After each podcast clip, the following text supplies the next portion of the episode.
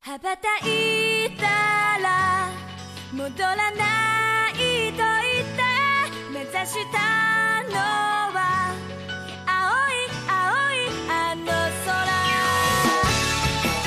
Fala, Taqueiras e Taqueiras! Seja bem-vindo a mais um Otaqueira Cast sobre podcast, sobre animes, filmes coreanos e aoi, tudo que for oriental você encontra aqui. E no episódio de hoje, estamos dando início ao primeiro ritual do nosso especial de terror que vai rolar durante todo o mês de outubro. E para começar o nosso ritual, vamos falar sobre Guedan, mais um lançamento sul-coreano que a locadora vermelha trouxe aqui pra gente. E para me ajudar a contar essas histórias macabras, temos ela que é a nossa xamã que sacrifica jovem virgem. Para se manter jovem, Jana Monteiro. Não tão jovem, não tão jovem. Olá, pessoal. E eu saí da escola sem fazer nenhum desses rituais de invocação de espíritos. Isso que dá. Estudou escola católica, perdeu toda a graça. Deve ser por isso mesmo. E para fechar, temos ele que já apertou todos os botões do gravador para chegar no além, mestre. Olá, pessoal. Aqui é o Master e eu acho que eu ficaria lindo naqueles sapatinhos vermelhos. Ai, rapaz. Mas será que o fantasma ia ficar lindo usando essas pernas? Com essas pernas aqui, qualquer um fica lindo, meu bem. Meus otakus atacas, sem mais enrolação, faça um pacto com seu espírito favorito, desenhe seu pentagrama para invocar esse podcast, aumente o som para ouvir o taqueiro ao contrário, aperte o play e vambora. Então,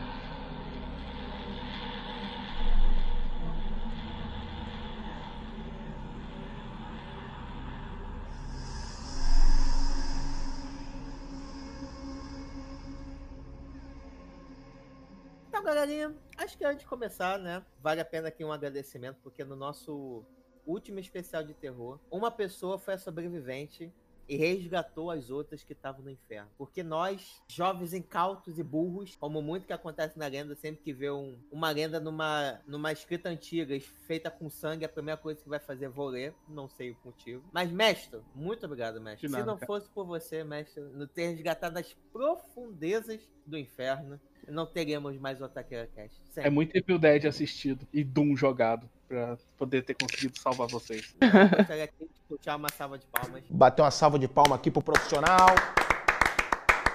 pra esse herói, porque nem todo herói usa capa. Não, não, vai fazer camisa, por exemplo. Em Goiás é quente, não tem como usar capa. Mas tirando isso, galera, estamos aqui começando o nosso especial de terror, né?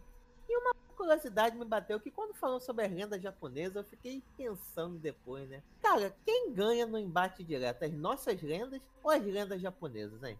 Olha, só por ter uma lenda que envolva papel higiênico, pra mim já é assustador o suficiente. É, eu acho que o Japão tá ganhando, eles são mais criativos. Mas o Japão tem uma coisa com banheiro, né, gente? É tanto na lenda quanto em fazer vaso sanitário, gente. Será que o banheiro pro Japão é, é quase um altar, gente? Tem algum deus do banheiro? Não duvido nem um pouco. Deus, Deus eu não sei, mas se tem demônio do banheiro, vários, deve ter algum deus. Falar yin yang, né? Deve rezar pra alguma entidade te proteger pra você ter um cocô tranquilo. Tipo, Sanem Sanem, quero ter um cocô tranquilo. Mas aqui eu reforço, gente, que realmente aquele demônio do papel azul, do papel vermelho, é um belíssimo filho da puta. Seu filho da puta! Se tem um filho da puta entre os demônios, é esse. Ai, cara, mas é. Aqui a gente. Eu acho que assim, toda obra sobrenatural é uma. Independente de que país do mundo você esteja. Sempre vai ter uma fixação por banheiro. Porque aqui a gente tem a loira do banheiro. Nos Estados Unidos tem a. Blood Mary. No canal tem o Matuto. Tem o Matuto. Tem. Aí o Brasil também não fica pra trás na criatividade, não. Falando nisso, aqui temos fãs de Nerdcast. Todos nós aqui ouvimos, gostamos. Alguém tentou fazer um, chamar o Matuto? Eu não posso ser protagonista, nem coadjuvante de filme de terror, porque eu não faço as merdas, velho. Eu tenho muito cagado. A pessoa me chama, ah, gente, vamos, vamos acampar num mato onde não tem pega telefone, pega porra nenhuma. Não vou. Eu não posso fazer isso, gente. Eu sou negro, eu sou o primeiro a morrer. Gorda ainda, gente. Você, junta os dois estereótipos, os primeiros que morrem. Só falta eu estar transando, porque os primeiros que morrem também é os gordos negros que estão transando. Aí, porra, aí você tá chamando também, né? Aí o demônio, porra, meu filho, eu não, eu não quero. Eu vou ser chamado de preconceituoso, mas você tá transando. Ai meu Deus, ainda. ai, meu Deus estão, estão tem um serial killer perseguindo a gente. Ah, já que vamos morrer, vamos transar. E morre, assim que funciona. Jason é o maior empata foda dos, entre todos os monstros de Hollywood. Vocês acham numa disputa direta, numa briga direta? Quem que ganha? A loira do banheiro ou aquela menininha que se você for no banheiro ela fica te procurando? Da Fenda? Não. É tem uma japonesa que é assim, né? Alguém, você vai no banheiro feminino, aí você ouve um barulho, a garotinha fica brincando de pique-esconde contigo. Uma parada dessa aí. Jana que é mais versátil nas lendas japonesas. Não, ela que vai em banheiros femininos, né? Então ela tem que saber. Ela tava brincando de pique-esconde, a lenda, né? Ela tava brincando de pique-esconde com as outras crianças e acaba morrendo. E ela amaldiçoa banheiros femininos. Eu acho que é do Sim. quinto andar. Rapidinho. Ela se escondeu e ninguém achou ela? Ela tá brincando até hoje? Ela tá no Guinness? Ela é a rainha do pique-esconde. Não, ela foi. Ela morreu, ela foi assass... Dizem que ela foi assassinada por alguém que trabalhava na escola. que Tem um monte de história. Só que aí ela ficou presa nessa. nesses banheiros. Eu- É, banheiro do quinto andar. Feminina do quinto andar. Eu acho que essa menininha ganha porque a questão da loira do banheiro é que você sempre tem que chamar. Ela não aparece de graça. Ela não tá lá de bobeira e vê alguém cagando e resolve zoar o cara. Você tem que ir, ir atrás dela. Ela é difícil. Diferente do papel azul e do papel vermelho. Eu gosto de ressaltar esse demônio, filho da Esse puta. é o concurso. Esse não tem como tá comprando. É, esse te rende. Ele te pega de calça riada, literalmente. E dependendo da pressão que sai, não dá nem tempo de arriar completo. É, esse é muito filho da puta. Continua essa análise sobre a loira do banheiro e a menininha do quinto andar. É, pra começar, a história da menininha é triste pra caralho, mas assim, ela que vai atrás. Você entra no banheiro, você tá lá de, de boaça, aí a menina resolve brincar com você e te fode no processo. A loira do banheiro, você tem que ir atrás dela e se fode no processo. É, ela te ferra porque você atrapalhou o sono dela, sabe? Tipo, acorda aí, loira. Loira, acorda aí ela, cara. Dá de xingando, novo? é porque, é porque você tem que. Como é que é? Tem que desligar a luz, xingar três vezes, dar descarga três vezes e chamar a loira, uma coisa assim. Tem todo um ritual pra essa merda. Dependendo do lugar, tem que dar descarga três vezes. Então, você tem que chamar ela. Você tem que invocar. Aí a pessoa, plena consciência, vai mexer com essas coisas, tem mais é que se fuder mesmo.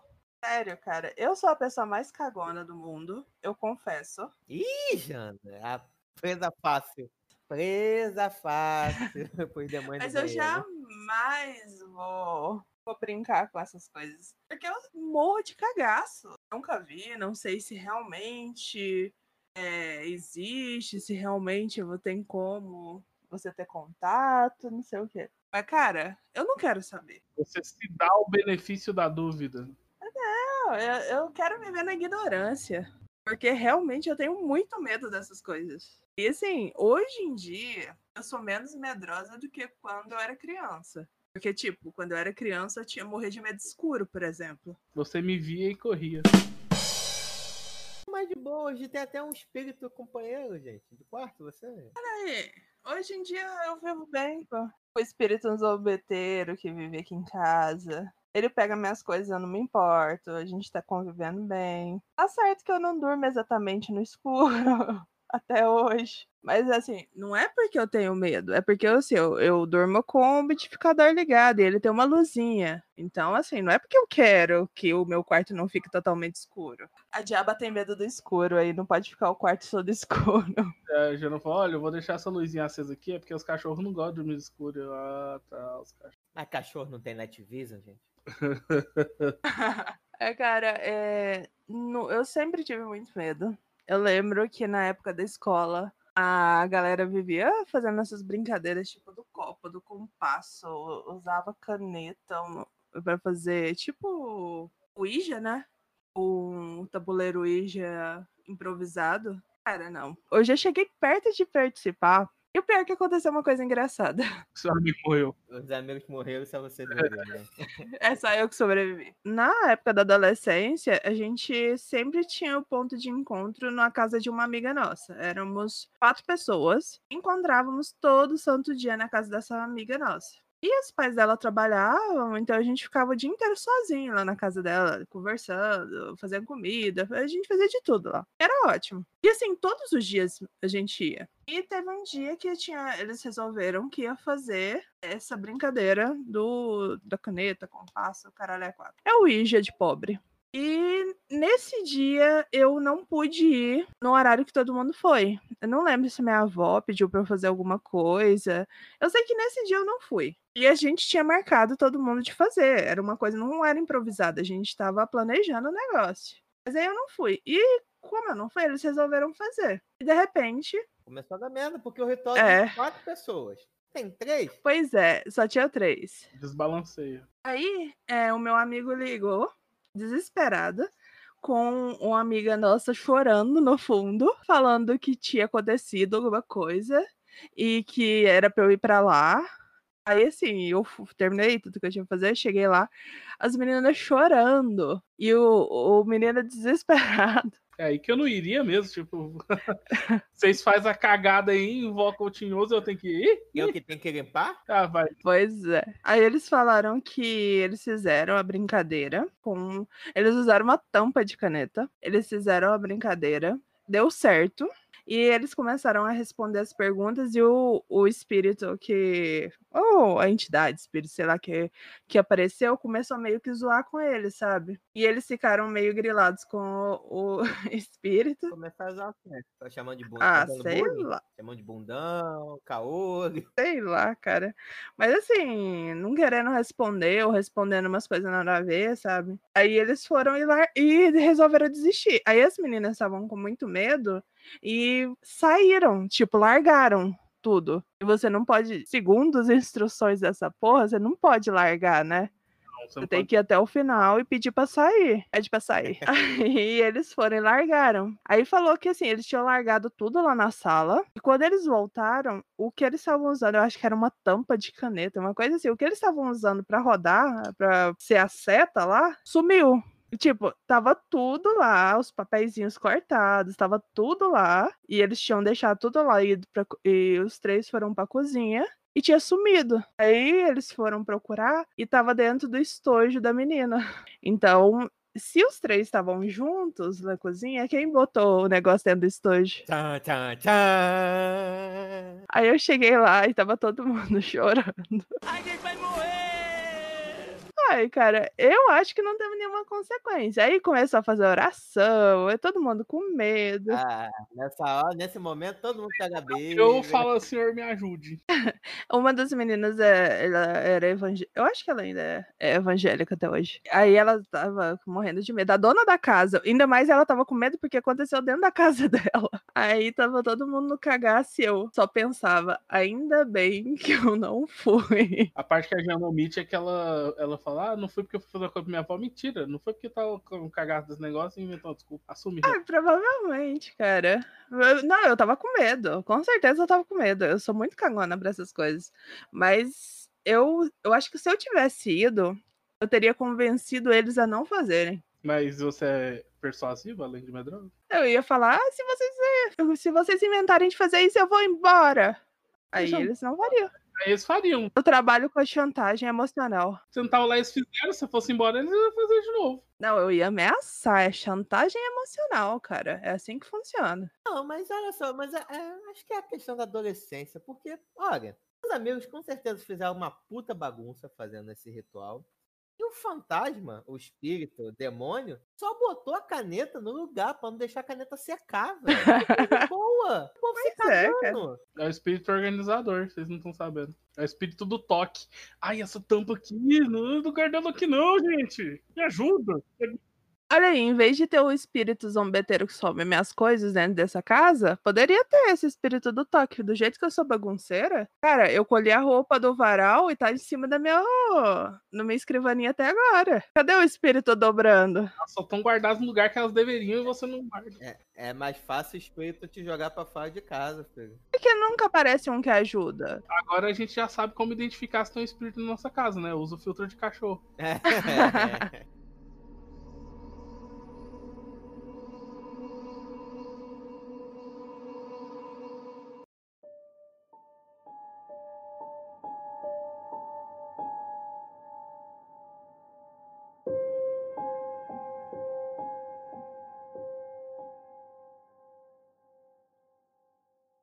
Depois de muita análise baseada em porra nenhuma, finalmente vamos falar de Goedan. Então, por favor, Jana, então, o que, que é Goedan? Guida é uma série sul-coreana, como o JF falou, que é uma série curtinha, ela tem oito episódios de entre 7 a 15 minutos cada um deles. E eles, cada episódio consiste em uma lenda urbana que a gente não sabe se é algo específico da Coreia, porque a gente tentou, mas achar lendas urbanas de outros países asiáticos é bem difícil. A gente até fez uma pesquisa aqui. Mas é, é bem difícil de encontrar. Eu acho que os japoneses são tão criativos nisso que é o que domina. Você encontra lendas maravilhosas do Japão e quase nada de outros países. Lendas maravilhosas e outras não tão maravilhosas assim. Como a do Papel papel higiênico. higiênico. Cara, eu mexi com meu papel higiênico. Nossa, o papel higiênico ele tocou fundo assim no do Master. Isso foi no meu ponto mais vulnerável. Coisa que a Netflix já, tem, já vem fazendo já tem um tempo, né? Cada vez mais trazer obras orientais, né? os animes já tem catálogo interessante de animes, eles já estão trazendo dorama, estão trazendo muita coisa sul-coreana também, né? E agora temos essa Goedan, né? Que a gente vai, a gente vai comentar né, ao longo desses episódios, mas Assim, se você ouviu o nosso episódio do Grito, você sabe que tivemos várias críticas sobre o Grito não ser o Grito, né? Porém, o Grito é melhor do que Goedan. Já começa assim. Pra começar, esse é um marco no Ataqueira Cast, né? Porque na chamada que o, o Júlio faz no início de cada episódio, ele fala que a gente fala sobre doramas e tudo mais. Porque esse é o primeiro dorama. Isso é um dorama? Ai, cara, não, mas é uma série. Dorama é mais novelão mesmo. Assim, é o mais perto que a gente chega de dorama até agora. Estamos evoluindo, gente. Estamos evoluindo. E o catálogo da Netflix de doramas é maravilhoso. Apesar de eu ter iniciado essa minha jornada nos doramas japoneses e o catálogo do ser mais puxado pro coreano, tem muita, muita, muita obra coreana. Cara, é muito bom. Não é querendo fazer merchan aqui de grátis, mas Mas assine a locadora vermelha no nosso link abaixo. sacanagem. Então, é, foi até engraçado, porque a gente estava conversando sobre trazer doramas aqui pro, pro Taqueira, e o Master falou que queria um dorama pequeno, com episódios curtos.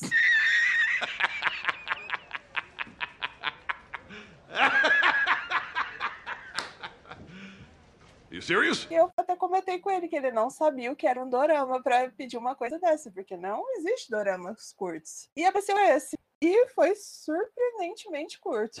Eu pensei que ia sair surpreendentemente bom. Eu, calma assim! Obrigado, Jana, você me ouviu. E, cara, pela proposta, eu curti. Porque ficou parecendo que são vários curtas. Eu também, eu gostei. Eu, ah, pela proposta dele, eu gos- gostei também. Então, e eu gosto muito de lenda urbana. Eu sou daquele tipo que assistia lenda urbana do Gugu, sabe?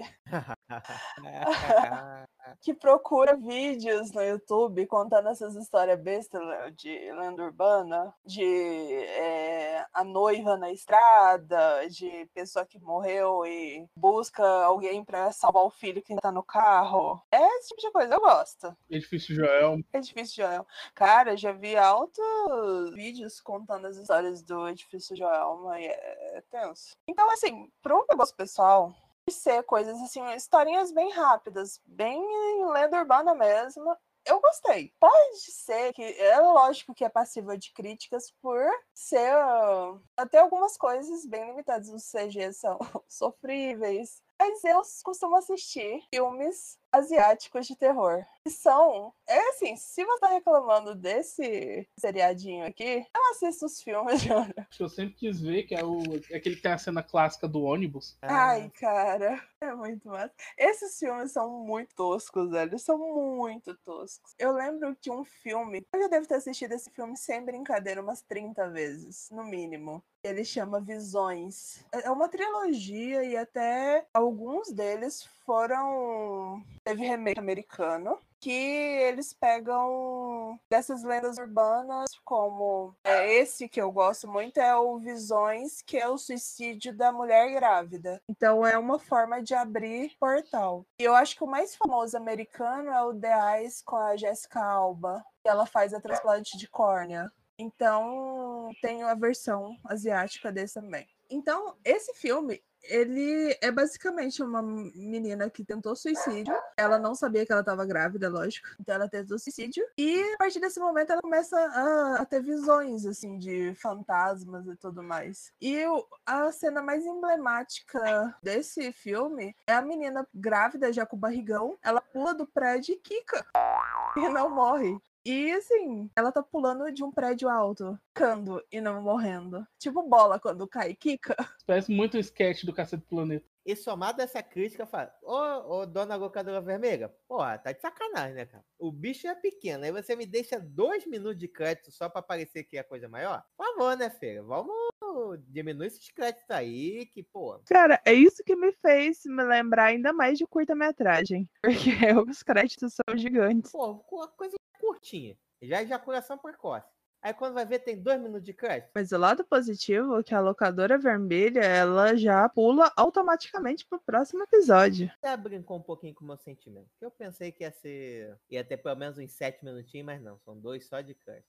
Mas enfim, eu acho que é dos problemas, esse aqui é o, esse é o menor. Mas eu acho que como esse é tão curto, tão curto. Se fôssemos falar do tudo, ia terminar esse episódio muito rápido. Então, eu proponho aqui que a gente discuta episódio a episódio, que a gente consegue falar com um pouquinho mais de calma, o que gostamos, o que não gostamos. O que, é que vocês acham? Vambora. Então, show. Mestrão, qual é o primeiro episódio de Goedan? Basicamente, o primeiro episódio de Goedan é A Fenda, que conta a história de duas gurias que brigam pra ver quem é a melhor guria da sala. Só que a, tinha primeiro lugar e tinha segundo lugar. E a primeiro lugar morreu. Tipo, por, não explica muito, só que ela morreu. Porém, ela não aceitou perder o posto dela e voltou para atormentar a segundo lugar, que está no banheiro. Cara, eu acho que o que mais me pegou nesse episódio foram as fotos das meninas. Que a menina olhando pro lado, a foto olhando pro lado, e depois ela olha, dando um sorrisinho. Cara, eu acho que do episódio, mesmo com a chacina, essa parte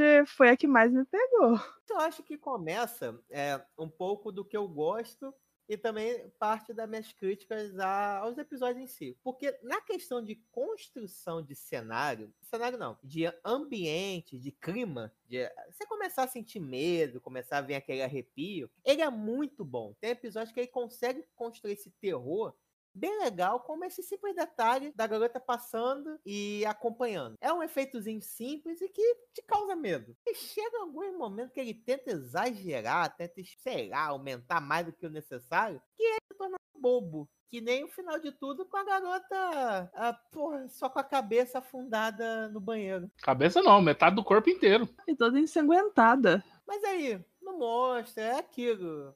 Gente, se vai fazer coisa de slash, ou gore, ou body horror, que é aquele terror grotesco do corpo se deformando, parceiro, vai fundo, vai full naquilo. Me mostra, faz alguma coisa. Mas eu acho que essa não era a proposta. É como se fosse lenda urbana mesmo. Não é pra ser uma coisa tão explícita. É pra deixar mais dar esse medinho mais no, no subentendido mesmo. Não precisa ser gore para dar essa sensação de medo, sabe? Mas, exemplo, você ficou muito mais com medo, assustada, com a cena do retrato olhando. Mas o final, que é o ápice, cumpriu sua expectativa de te deixar com medo? Ou do tipo, caralho, mano, nunca mais vou tirar nota alta no colégio, vou ficar, vou passar na média. Não, mas a tensão que tem é uma coisa que me pega, tipo, da menina baixar e tentar ver o que, que tá acontecendo, as pancadas nas portas, isso daí, essa construção eu gosto. Então não é só o, o resultado final, é toda a construção, sabe? Dos episódios, eu acho que esse foi um dos que eu mais gostei, pra dizer a verdade. Não pode, não pode dar nota 10 senão vem um espírito. É. Ah, o negócio da menina ficar mordendo a unha também. Nossa, que agonia daquilo. Pra cenário, pra clima, porra, a série foi muito legal. Na hora de entregar, às vezes, o ápice, né, do terror, eu achei meio. Não, e o pior é que eu era sempre o segundo lugar na minha sala também. Ih! Só que o meu lugar não veio me matar. A proposta aqui é contar lendas, a princípio lendas urbanas sul-coreanas ou, sei lá, asiáticas no todo. Consegui entender o, qual era a lenda sendo contada? Porque tem alguns episódios que eu não consigo entender qual é a parada disso. É o que eu tava te falando. É, não é lendas é, tradicionais igual as japonesas que a gente pegou ano passado. São historinhas igual essas do Gugu que eu falei pra você. Não é exatamente uma lenda que tem um fundo, é um fundo mais cultural, algo do tipo, que foi é passado de geração para geração. Mas essas historinhas que todo lugar tem. Todo lugar tem. Ah, uma história de que alguém morreu em algum lugar e que a partir desse momento aquele lugar foi amaldiçoado. Ou então sobre essas histórias de estrada que todo mundo já conhece alguém que conhece alguém que viu uma pessoa andando no meio da noite na estrada. Imagina, eu, os meus avós, eles moravam, já moraram em fazenda na juventude deles. Então tem um monte de história que acontece em fazenda. Tipo, de, da menina que aparecia na porteira de não sei quem. Ou de a menina que morreu e fica vagando no meio do mato. Não sei, eu até entendi essa, um pouco dessa proposta, mas eu senti que faltava, sei lá, às vezes o ataque era gratuito demais e não tinha muito sentido. A gente vai chegar no episódio mais gratuito de todos, é, é o penúltimo. Cara, você tá precisando assistir mais essas lendas urbanas. É muito legal.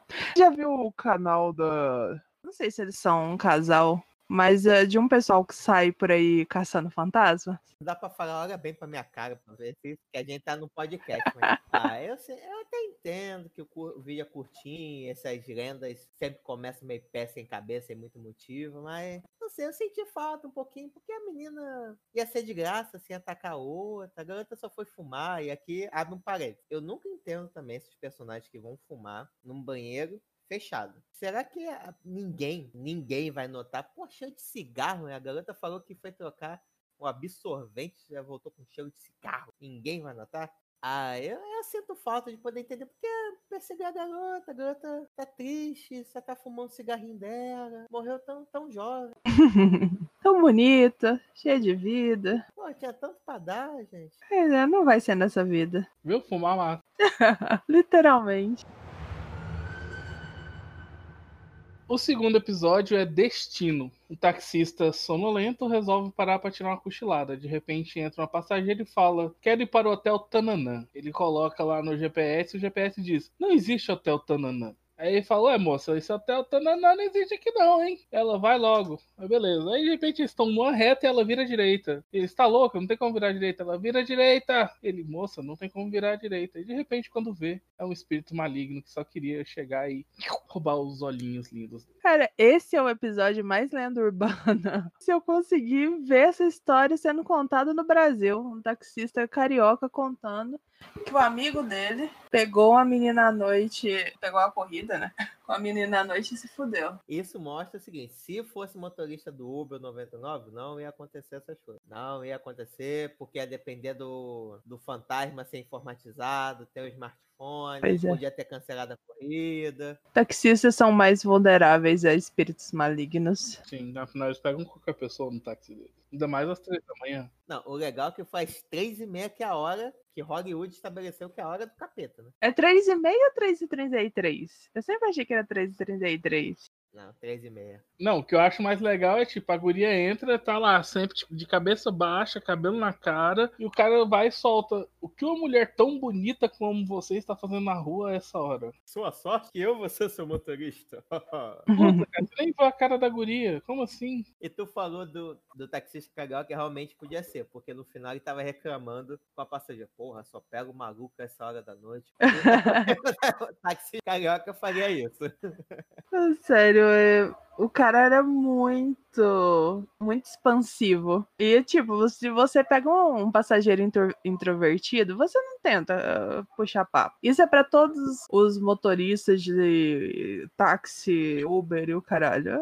Se a pessoa introvertida não puxa papo, pode ser um espírito maligno. Eu, eu, eu puxar papo, não puxo, não. Às vezes os Ubers vêm e conversam comigo, mas. Porque eles estão conversando, eles puxaram papo. Porque eu mexer a virar público e falar, e aí, cara, beleza? Então, cara, é isso, isso, isso, não rola não. Exemplo, esses dias aconteceu de eu pegar um Uber que era simplesmente um Range Rover, que é um puta carrão. Aí meu amigo Everton, você perguntou pra ele se ele alugou ou se o carro é dele? Eu falei, não, ele falou, por que não? Eu falei, porque sim. Porque virar para um Uber e falar, ei, cara, seu carro é alugado? Não faz sentido isso pra mim. Mas pro meu amigo, eu devia ter virado pro cara da Range Rover e perguntado se ele aluga, se o carro dele é alugado ou se o carro é dele mesmo. Eu não gosto de interagir também. É, teve uma época da minha vida que eu usava muito táxi. E já aconteceu histórias muito toscas, sabe? Já aconteceu história de no final da corrida o cara me entregar o cartão e falar pra ligar pra ele pra gente sair à noite.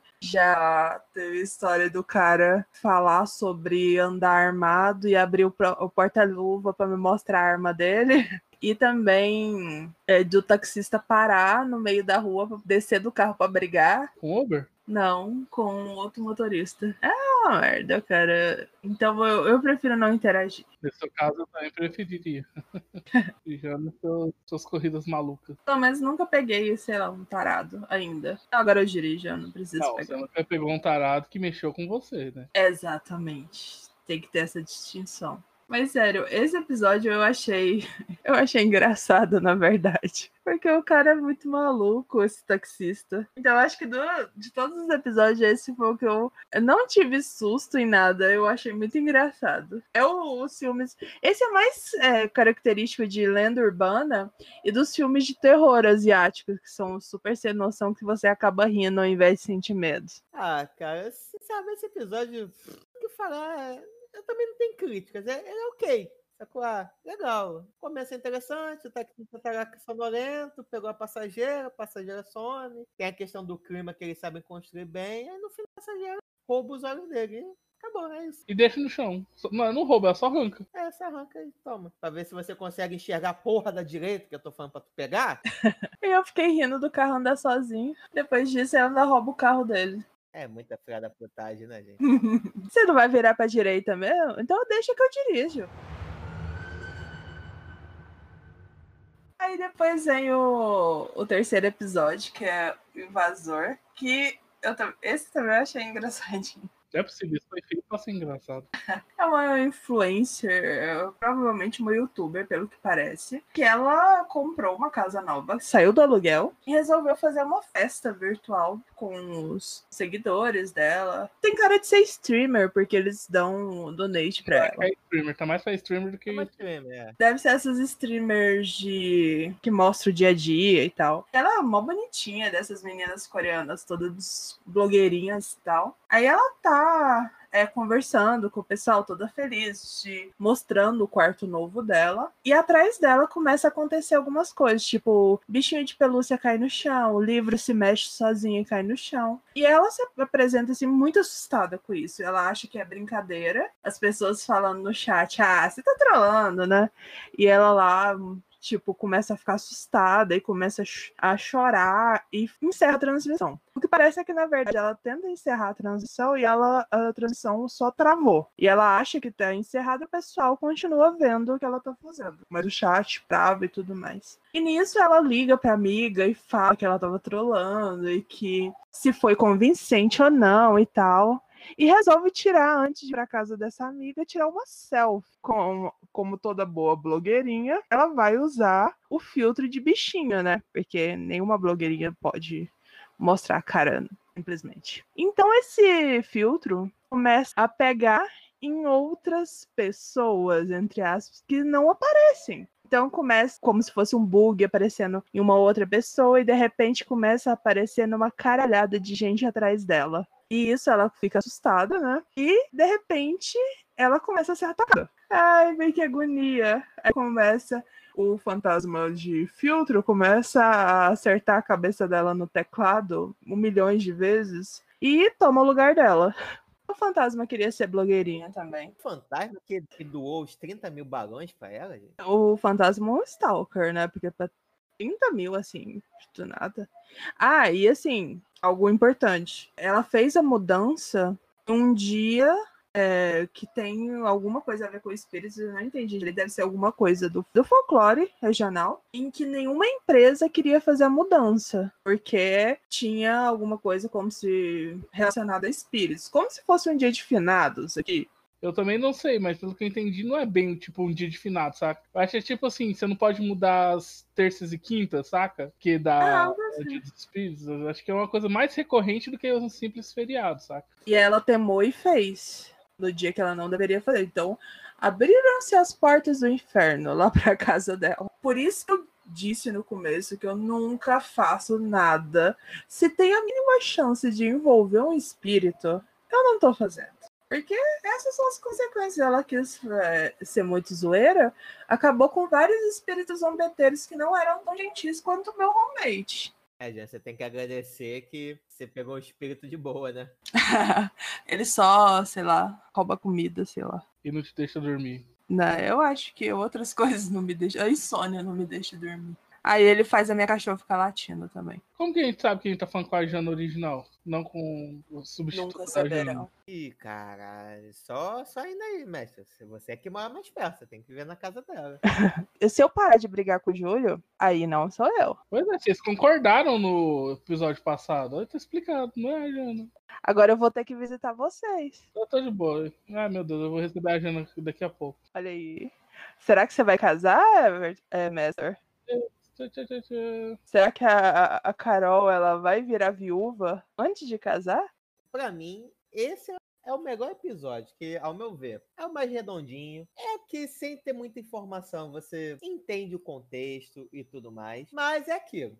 Ele tem uma puta construção, só que o final tem sempre aquele momento que é exagerado ou que não faz muito sentido. Ai, mas eu achei maravilhoso o fantasma tomar o lugar dela e fazer a, a- a abertura dela. Acho o episódio bom, mas pra melhor não acho não. Eu achei legal. Eu achei legal por dois motivos. Primeiro, existe uma quebra de expectativa, porque você pensa que o fantasma já tá desde o início, mexendo no livro e no bichinho dela, mas na verdade era só um golpe para dar mais view. Então, pô, já tem essa quebra de expectativa sua.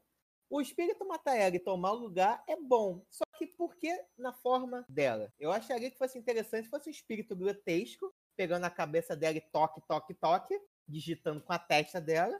E no final, pra câmera, pra quem estivesse vendo, fosse a imagem dela. Só que na verdade, por trás das câmeras, foi, era um espírito medonho. Pra mim, faria muito mais sentido que o espírito. Ah, cansei de ser um fantasma qualquer, agora quero ser uma estrela sul-coreana. É muito clichê a pessoa usar aqueles face up. O fantasma quis ser mais autêntico. Pra que, que eu vou usar um filtro se eu posso virar a menina? Não, não precisava de filtro, não. Assim que sentasse na câmera, se desse o preto, estaria. Ah, e o pior de tudo. Seria o mesmo efeito do filtro.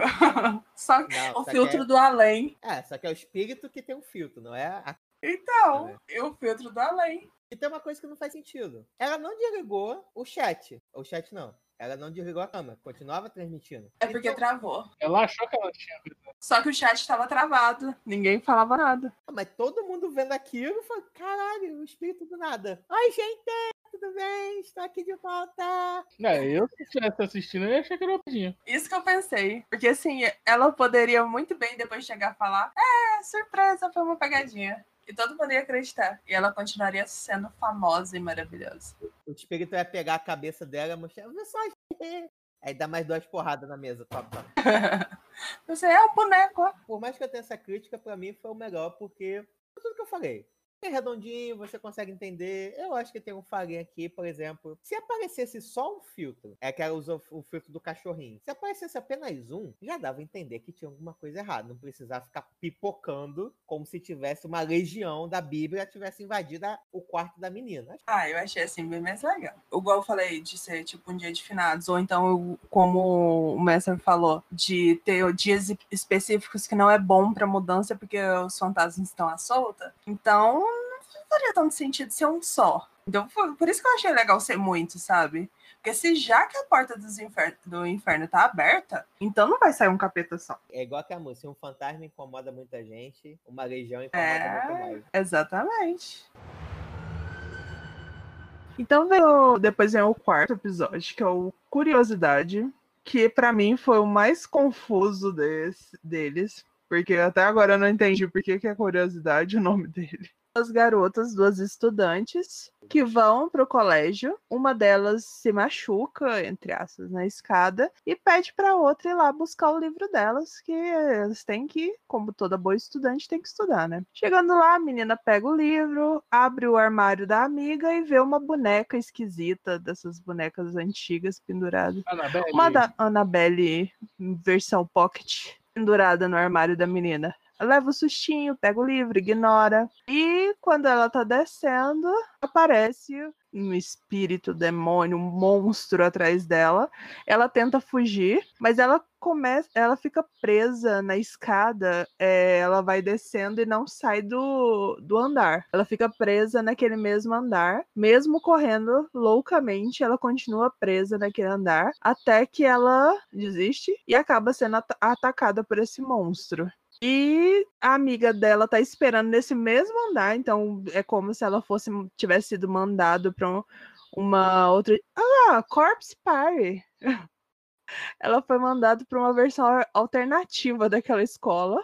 E a amiga tá esperando naquele mesmo andar, enquanto a, a amiga tá sendo assassinada por um monstro terrível. E esse episódio, diferente dos outros, tem, acaba em aberto. Porque enquanto a amiga tá lá sentada nas escadas esperando a outra, aparece o, o demônio descendo lá pra ir buscar a outra. Esse, agora que eu parei pra pensar, é bem Corpse Party mesmo, né? Sem o ritual. Então, pra quem não assistiu esse anime barra mangá, Corpse Party, Continua assim. eu gostei. é, não é ruim, não. É bom. É bonzinho. De longe, isso é o me- melhor anime do mundo, mas também o pior também não. é não. E mais uma vez vem aquilo, gente. Eles. Ai, eu não consigo entender esse povo do CG. Eles conseguem fazer um CG tão legal na foto pra te dar medo. Aí depois repete o mesmo efeito na boneca que fica tosco. Gente, pra que fazer a boneca sorrindo, cara? Vai ver o sorriso assustador. É porque ela não tem um sorriso tão resplandecente que deixa o meu coração alegre. Você queria dar a mão pra aquilo? Gente, mas me- eu quero saber por que, que chama curiosidade essa porra. Eu não, eu não sei mesmo. Porque ninguém tava curioso em nada. É verdade. Eu achei que a menina ia fazer alguma coisa, sei lá, pegar a boneca e colocar na mochila junto. Mas foi um sustinho besta. Ela nem. Ela ficou pouco se fudendo pra boneca. Ela virou, deu um tapinha da boneca pro lado, tirou o livro, fechou a porta e foi embora. Às vezes, tipo, pode ser curiosidade, porque ela buscou. a- a- não- talvez a gente não tenha percebido, mas aquele armário não era o da amiga dela, era de uma outra pessoa, de um, um armário de uma outra pessoa que deixou uma boneca amaldiçoada lá. Pode ser isso. Ah, Mas ela roubou o livro da outra pessoa. Não, a amiga plantou a boneca pra pegar uma peça nela. É, porque ela até fingiu que machucou o É, pé, ela não tinha machucado o pé de verdade, não. Ai, esse episódio eu terminei com uma grande interrogação. Tá aí a curiosidade. Você fica com curiosidade de tentar entender o Você que você entender o, o título. Ele te dá a curiosidade. Exatamente. de- Por que eu chamo curiosidade? Isso é curiosidade. Tem uma coisa legal desse episódio. Na verdade, duas coisas legais. O primeiro é a menina descer a escada e ficar repetindo várias e várias vezes. E segundo, que card que a menina fez, hein? Tá com card em dia. que na segunda, terceira vez eu ia ter parado na janela e falar: vem, coisa. Dane-se, ok, você ganhou. É, esse é o poder da juventude, cara. Apesar de que pra descer todo santo ajuda. Ah, mas eu não ia ficar até o sol raiar, não. Eu só sei que a menina terminou banhada de suor, coitada. Pode vir, vem, vem, vem. E ainda falam em tua amiga, ó. Minha amiga tá logo ali, ó. Filha da puta, pega ela depois, tá? É culpa dela. Então, né? O próximo episódio tem o título de Sapatos Vermelhos e diferente do outro. Você entende por quê? o do título, né? Faz sentido com o episódio. E basicamente conta. Eu acho que a partir daqui as histórias parecem se conectarem e mostrar que se passam no mesmo universo. Parece que na mesma saga da menina do primeiro episódio, acontece de uma aluna morrer, todos estão assim comentando e sofrendo, até que a professora vem na sala dizendo, ah, galera, não foi culpa de ninguém, não sei o quê. O que torna a professora, ao meu ver, um pouco suspeita é o momento quando ela tá tentando acalmar as meninas. Ela começa a falar, ó, oh, gente, apaga o histórico do celular, não conversa com a polícia, tudo bem? Beleza, show. Sendo que tem uma amiga dessa garota que morreu, que parece que até tá meio abalada, não sabe direito o que, que faz, se sai do grupo, ou se apaga as conversas que teve. Pouco mais tarde, a professora, ela que está usando sapato vermelho, recebe uma mensagem dessa menina que estava em dúvida do que fazer, pedindo para que ela vá até a sala para poder conversar. A professora anda, só que chegando lá, na verdade, é um fantasma, é um espírito, uma assombração uma mochila de criança, na verdade, está ali, esperando por ela, perguntando se as pernas dela ficariam bem nelas. E o final, basicamente, é o espírito cortando a professora no meio e colocando o tronco dela nas pernas dela. E ela sai andando com seus lindos sapatinhos vermelhos tropeçando. E a gente já concluiu que, na verdade, as pernas do Mestor seriam perfeitas para a situação. Desculpa aí, gente, mas.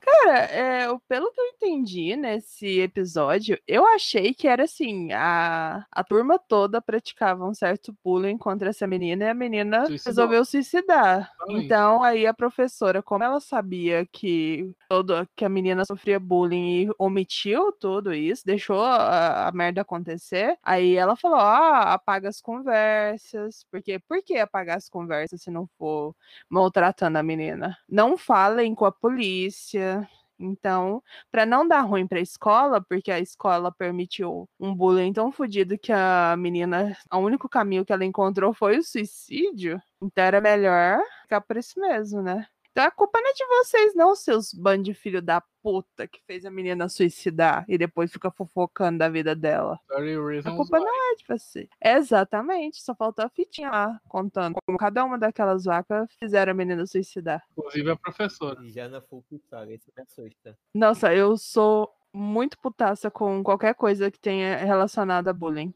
Gente, é, quem não tem muito saco para o seriado do Os Três Porquês lá, lê o livro. O livro é bem mais direto e foda. Eu não sei, talvez eu tenha dado essa dúvida, porque eu achei que é, fosse meio que uma continuação daquele primeiro episódio. Vocês tiveram essa impressão ou só foi viagem hum, Acho que não, porque senão seria duas mortas, né? Tem semelhanças, e mesmo porque, tipo, a prim... é, não, sabe, não dá pra saber se a primeira guria morreu se jogando em frente ao caminhão, né? Mas acho que basicamente a semelhança dos episódios é porque tem uma cadeira com uma flor, bastante isso. Por isso que lembra muito um episódio ou outro. E a mesma professora do primeiro episódio também. Reciclagem de personagens. Eles não tinham muita verba, cara. Ah, isso dá pra você perceber. Ai, cara, eu acho que ou é muito parecido e você não sabe diferenciar asiáticos. Tcharam. Talvez. Ou simplesmente a reciclagem de personagens, porque não tem muita verba. Ainda mais para vários títulos assim. É tipo aquele American Horror Story, que toda temporada são os mesmos atores fazendo personagens diferentes. É? Mas a Lady Gaga só foi em uma, né? A Lady Gaga foi só em uma, mas tem personagens que vão que se repetem em todas as temporadas. De qualquer jeito, sendo não. Ah, achei legalzinho o conceito. Parece um pouco com aquela lenda japonesa da menina que só tem um cotoco, aí fica tac, tac, tac, tac, tac, pra perseguir, igual de cortar os ah. É verdade, a menina foi atropelada pelo trem e ficou só com a metade do corpo. Cotoco. Respeita, rapaz. Mas é, ficou parecendo com essa lenda mesmo. Eu acho assim que, igual eu falei sobre a loira do banheiro, tem muitas lendas que elas se repetem dependendo do país e só muda questões culturais mesmo. Mas que são acabam sendo bem parecidas. Só muda a questão cultural. Né? Lá eles também têm isso do banheiro. Aqui a gente botou nossa cultura, xingar o espírito pra invocar. É. pois é. Mas acaba sendo praticamente a mesma coisa. Botando nosso jeitinho. É o nosso jeito puto de chamar as coisas. Mas uma aqui vai um destaque, que o que me deixou mais assustado não foi nem a, a mulher se descorar da parte de cima dela e atacar a professora. O que me deixou com nervoso foi depois ela andando, falando, não, ela vai quebrar a perna, ela vai quebrar a perna a qualquer momento. Não, meu irmão, que nervoso que deu. Uma caminhada lindíssima. Eu já tava agoniada com a, a mulher em si, a professora, que ela anda muito esquisito de salto. Aí quando focam nos pés dela, eu já tava agoniado com aquilo. Aí quando foi o, a menina lá, o fantasma, o, o trem só piorou. Seguindo aqui, o próximo episódio, o episódio 6, chama-se Dimensão, onde começa com, a princípio, uma cena de um crime de um corpo que é achado dentro de um elevador de um prédio, de um prédio residencial, e a partir daí a polícia começa a investigar, até que então ele descobre que, a princípio, o garoto, a última mensagem que ele deu em vida foi foi um ritual de internet onde, a princípio, se você quisesse ir para uma outra dimensão, você tinha que pegar aquele elevador numa determinada hora, seguir uma série de passos, apertar os botões ao momento certo e tal, e do nada no final você ia para uma outra dimensão. O policial vai, começa, volta para aquele elevador uma determinada hora para seguir para ver se realmente aquilo fazia algum sentido. E para infelicidade dele, ele parou num andar que ele não queria ter parado. Olha aí, pra quê? A, a pessoa caça, aí ela merece. Nessas horas você para e pensa. Aconteceu porque ela mereceu, ela se esforçou pra aquilo. Eu fui no elevador e morrer foi porque eu mereci! Exatamente, mereceu. Eu achei esse episódio bem legal. Eu acho que ele foi um, um dos mais bem trabalhados. Porque juntou lenda urbana de internet. Porque é o que mais tem. Sempre entra na moda alguma coisa desse tipo. E ele foi lá comprovar. Eu, não faz sentido. Por, por que, que o cara foi lá? Ele ficou simplesmente curioso. Ele quis entender a morte do garoto. Mas o que fez ele querer fazer o teste? Se você pode ser cético, mas o que parece é que o menino morreu porque ele fez essa merda. Por que, que o cara resolveu ir, testar? Faria mais sentido se tivesse uma discussão dele com um parceiro, tipo, cara, é óbvio que isso não é verdade. O cara botar as caras, isso é muito verdade. Eu ouvi falar muitos parentes meus que morreram assim. Cara, você tá louco, cara, isso é impossível. Eu vou... Aí apostar assim, tipo, beleza, valendo sua mãe. O cara, beleza, então. Aí eu vou, vou fazer esse ritual e você vai ver tanto que é besteira. Uma coisa é você ser cético, outra coisa é você ser burro. É, isso é verdade.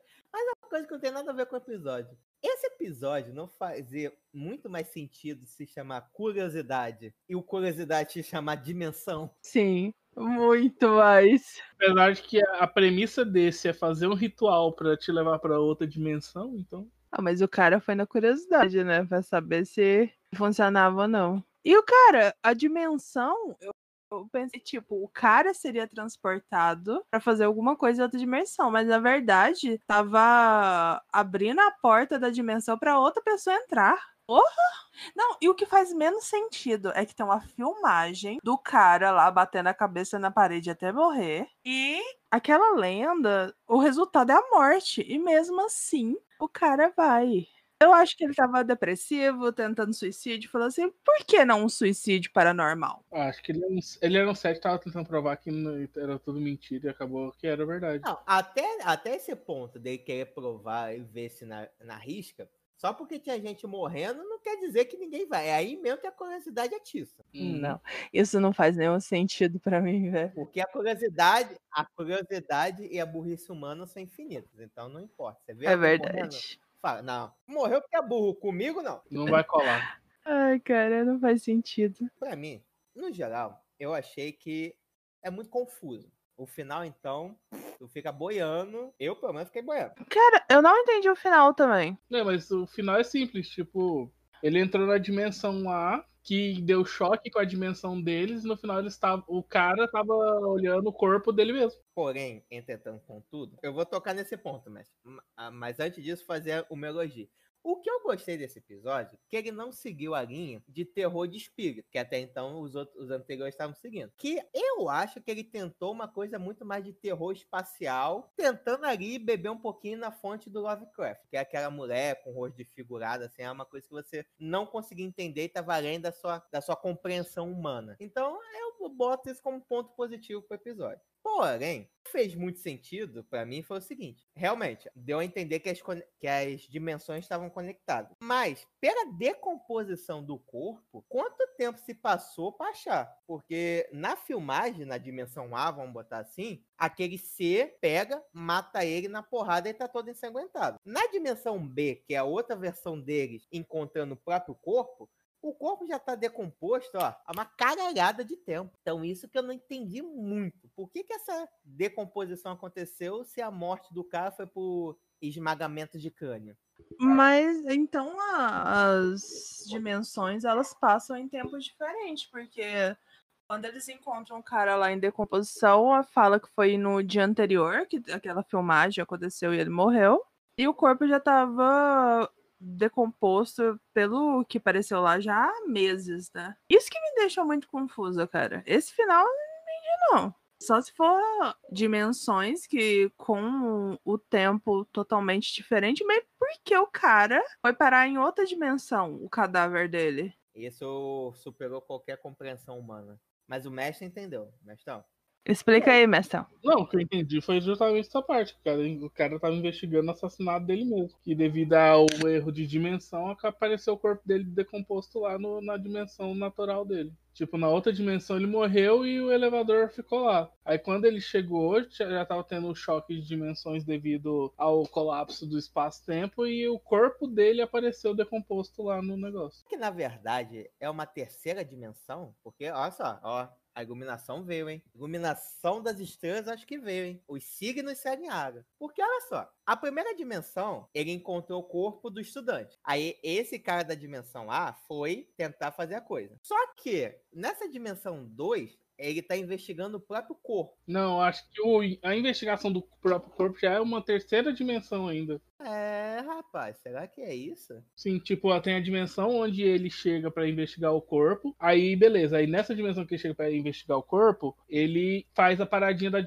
da quebra da dimensão. Aí ele entra, o cara da dimensão A entra na direção da dimensão B e morre nela. E o corpo fica decompondo. Só que aí, devido a esse- essas tretas de dimensão, na dimensão C, ele vai pesquisar um crime onde tem um corpo decomposto apareceu no elevador. Aí o cara vira e fala, olha, tá usando sua sopa, ou seja, ele já ele mesmo na dimensão C tá se vendo da dimensão A, que morreu na dimensão B. Foi isso que eu entendi. E é cíclico, porque no final as menininhas vai atrás, né? Eu vou falar, os alienígenas estão de sacanagem, eles não sabem dar pista mesmo, né? Porque os alienígenas começaram sequestrando vaca, depois fazendo símbolo de implantação, e agora tá fazendo elevador interdimensional. Não, tá fazendo. É, basicamente isso. Com o manual de instrução. Como que você colo- conseguiu colocar alienígena nessa história? Eu só tô concordando com ele. Não sei, não é eu não. É. Não, mas é alienígena. É, aquilo não é espírito, aquilo é horror espacial. Eu, pelo menos, entendi como real. Então a menina que tava lá dentro, na verdade, não era um espírito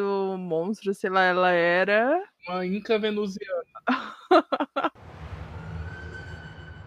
Seguindo aqui, chegamos finalmente ao penúltimo episódio desse, dessa antologia de contos de terror.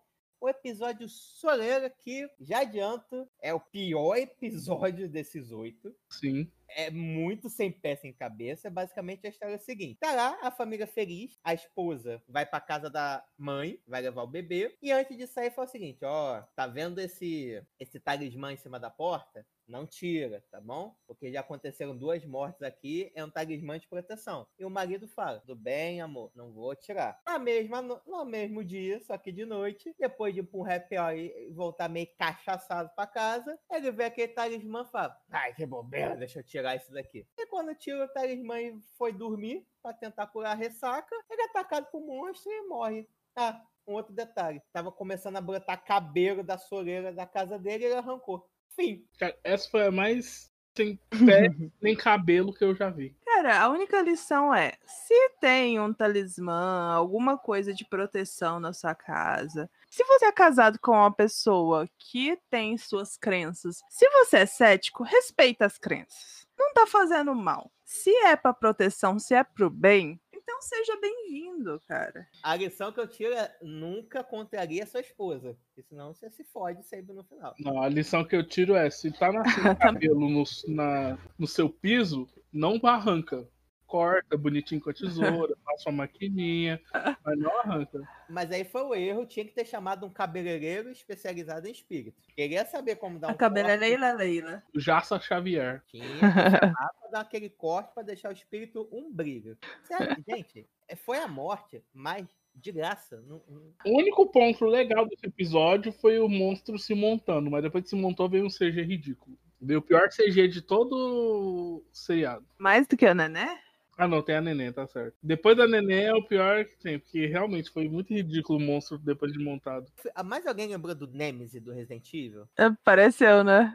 É aquela boquinha dele sem beijo. Não, gente, eu vou comentar uma cena que eu ri, que foi o seguinte. O bicho se montou, tava aquele monstro gigantesco, com os dentes aparecendo, e o cara falando, por favor, não me mate. Eu fico pensando no bicho, falei, porra, cara. Ah, não, ele pediu por favor, que merda, eu já tava porra, quase velho. pra matar ele, ele pediu por favor, ah, não, sacanagem. Não, não foi nem nisso. Eu pensei, cara, porra, eu entendo o seu lado. Quer morrer? Eu entendo. Mas olha só, são três e meia, eu me montei todo, tô aqui, você me viu, fala, pô, se eu não morrer, se eu, se eu não te matar, vai pegar mal pra mim, sacou? O povo lá no sindicato vai falar. Eu só tô seguindo ordem, eu só trabalho aqui, sacou? Nossa, eu achei muito. Moço, mas eu tenho que bater minha meta, não tem como não. Exatamente, gente. Eu tenho que bater meta, tem que ganhar um bônus. Cara, quando tem uma, alguma coisa disposta a te matar, o mínimo que você vai fazer é ser educado. Então, vai que colava. Vai que ele só queria ser tratado bem. Ia virar um motivação coach. Fazer o bem sem olhar a quem, nem olhar os dentes. É muito karma instantâneo, porque, tipo, pra que mexer? A menina fez lá com carinho, colocou o talismã, vai proteger nosso lar, tá dando certo até o momento. Aí o cara vai, enche a cara e fala: Ah, porra nenhuma, eu sou o seticão aqui. Porra nenhuma, jogou o talismã fora e se fodeu. E onde, e onde que tá aquela parada que Deus protege os bêbados? Cadê?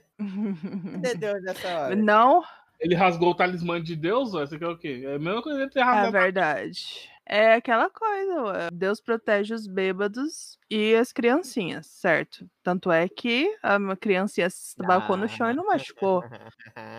No próximo episódio veremos que Deus não protege as crianças, não.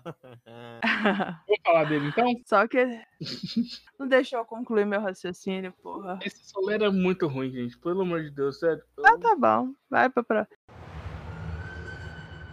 Por fim, temos Nascimento, que é o último episódio, e o maior deles. Conta a história de uma xamã que se alimenta do poder dos espíritos. Só que para esses, esses espíritos que ela se alimenta, tem todo um ritual, que é deixar a criança quase morrer de fome. Quando ela estiver quase morrendo de fome, ela vai e mata a criança. E com isso, o espírito da criança entra nela e ela vira um telefone entre o além e a terra. Só que o espírito da criança cansou de ficar dentro dela. Então, tipo, ele resolve nascer dessa xamã. E é aí que vem o pulo do gato do, desse episódio. É, episódio com criança é tenso, né, velho? Eu fiquei morrendo de dó. Mas é, quando eles estavam na abertura do episódio lá, eles contando essa. É tipo uma lenda, né? Dos Uhum. xamãs. Cara, que mostrou a criancinha lá tentando pegar a comida. Eu fiquei morrendo de dó, velho. O único problema é que eu não imagino uma criança, tipo, eu não sei o tamanho dessa criança pra ela ter cabido da forma como coube naquele vaso piquititico. Mas fora esse lance de proporção foi legal. Não era tão pequeno o vaso, não. Mas pelo o que pareceu, era a criança, além de ser novinha, ela tava pele e osso, né? É, Esse episódio, pra mim, foi o segundo melhor. Pelo por ser, um pouquinho mais longo, né? Então dá, dá pra contar um pouquinho melhor a história. Mas pelo menos te dá, uma, te dá uma situada. Você entende um pouco melhor de onde é baseado. Até mesmo com alguns elementos que não são explícitos, você consegue entender que é um ritual antigo. Você tem recorte de ilustrações antigas e mostra que é uma parada que acontece já há anos e anos e anos, né? E então eu acabei gostando dele bastante. Algo que eu gostei, que mostra que normalmente, que mostra acho que uma coisa que às vezes acontece que dependendo da pessoa acaba utilizando a religião para benefício próprio, né? Que a mulher fazia aquele ritual macabro para ganhar poderes, para no final ganhar dinheiro, né? De pessoas mais mais intencionadas do que ela, né? Que nem aquela primeira cliente que quer saber quando o marido vai morrer e, se possível, dá se tiver como acelerar para ganhar o dinheiro do divórcio, não, né? Dinheiro do do testamento dele, né? Porém, é aquilo, cara, o CG deles é muito ruim, cara. Não tem como, cara. Não tem como passar. Não tem como você esquecer esse detalhe e falar, porra, o episódio foi foda. Porque o CG dá uma puxada para trás, principalmente quando você vê o CG daquele feto do grito, origem. Porra, é tão fodinho aquele CG. Aí vem aqui fazer o fetinho tão tosquinho. Parece que, tipo, o menino nasceu e caiu numa fritadeira de pastel. É porque não é um, um, um bebê, né, de verdade. É tipo um monstro mesmo. Mas assim, é realmente é fraco o CG. Mas o que me que bateu mesmo nesse episódio foi na hora que aparece a mãe da menininha lá pedindo pra achar, ajudar ela a achar a filha. E a guria saindo do olho. Começa primeiro a reação física lá no local, né? Tudo, tudo começa a tremer e tal. Ela querendo saber se a filha ainda tava viva. Aí tudo começa a tremer. Depois no olho da mulher a menininha querendo sair. Ai, cara. E a mãe, assim, acabada, porque ela já tem um sentimento de culpa de ter perdido a filha. Aí a xamã filha da puta ainda vira pra ela e fala assim: some daqui, sua vadia. Você perdeu sua filha, o que, que você tá fazendo aqui? E essa vaca matou a filha dela. A inversão de culpa, tipo, ela é, a, ela é a culpada por ter matado a filha, ela. Eu não vou atender alguém que perde a própria filha. Você tá doido? Sai daqui. Exatamente. Ai, ai, isso aí foi muito ridículo. E a, a feição da, da mãe, tipo, destruída. Tipo, eu, meu, minha vida acabou porque eu perdi minha filha. Ai, cara, eu achei muito triste esse episódio. Ai, mas a vingança do Nené foi boa. Aí foi graças à mãe que acabou atrapalhando o ritual, né? Que não Uhum. esperava. Que como a mãe apareceu, a a conexão voltou, né? Eu acho que não só, porque já tava começando umas reações. É como se ela utilizou aquela criança pra fazer o, o ritual e não conseguiu controlar. Como se a criança tivesse força, sabe? Porque você via tudo tremendo, né? O, o vaso onde estava a criança começava a tremer.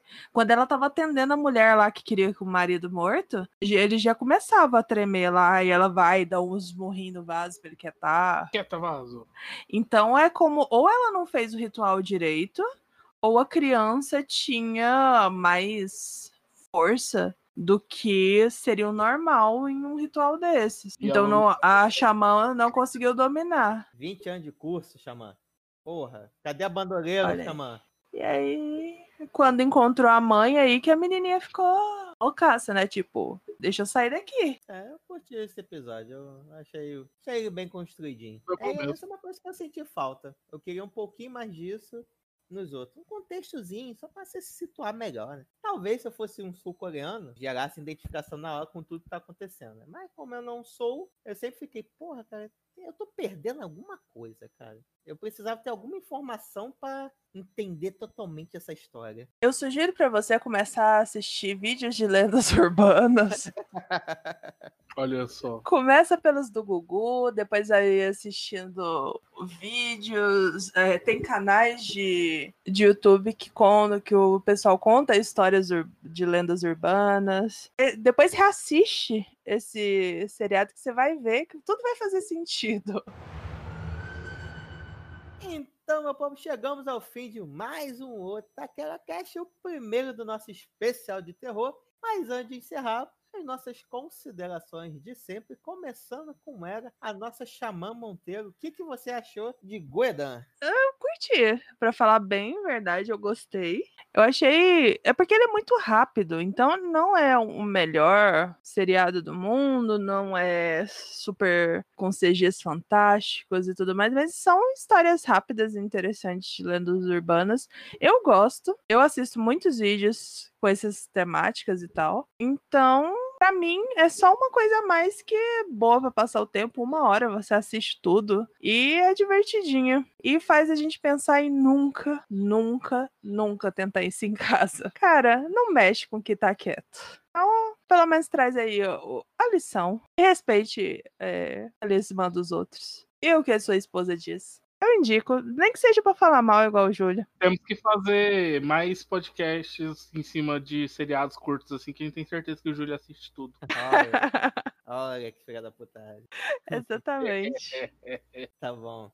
Então, Mestre, o que, que você achaste de Guedan? Então, Goedan é, uma, um- é de terror, realmente pra quem gosta daquele estilo gore um pouquinho puxadinho, é legal, tem algumas cenas gore bastante interessantes. Tem um CGI às vezes que sai um pouco do tino, mas ele ainda tá dentro do sistema, é legal. É assim, você pode, alguns podem falar fa- pra você, ah, ele é ruim, você vai perder tempo assistindo, mas ele é rapidinho pra assistir, é curtinho, então nem tempo você vai perder. É uma experiência que pode valer a pena porque são situações inusitadas. É como Pocket Histories, vale a pena assistir. Então, né? Não é a pior coisa do mundo, mas tá longe de ser a melhor coisa do mundo, né? Então, se você ali quer talvez se aventurar um pouquinho mais no terror coreano, eu acho que tem coisas melhores. Mas se você tá assim, às vezes esperando um amigo, uma namorada, um namorado pra poder assistir alguma coisa junto, ele tá vindo do trabalho, tá um pouco de trânsito, bota aí Goidan, fica assistindo algumas coisinhas pro tempo passar, que realmente ele é rápido.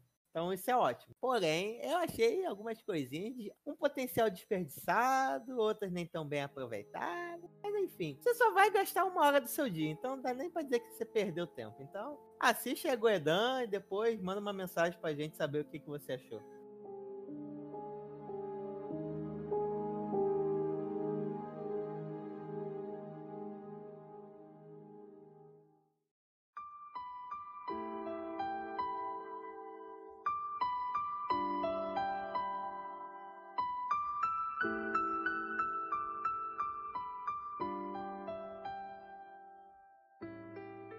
Chegamos ao fim de mais um Otaquera Cast. Muito obrigado por ter ficado com a gente até o final desse episódio. E galera, se você gostou de Goidan, se você gosta de lenda urbana, se você vê lendas que passavam no Gugu, manda um e-mail pra gente através do otaqueracast.gmail.com ou através das nossas redes sociais, arroba otaqueracast ou no barra otaqueracast. Então, meu povo, atualizar os números para vocês ainda estão nas metas do 4.500, mas estou muito feliz em poder falar que batemos os 4 mil reproduções, galera. Tudo isso graças a vocês. Mas, meu povo, falta um pouquinho, mas ainda precisamos de vocês, então não deixe de ouvir esse episódio, não deixe de compartilhar com os amigos, de ouvir e compartilhar os episódios anteriores com seus amigos, suas amigas.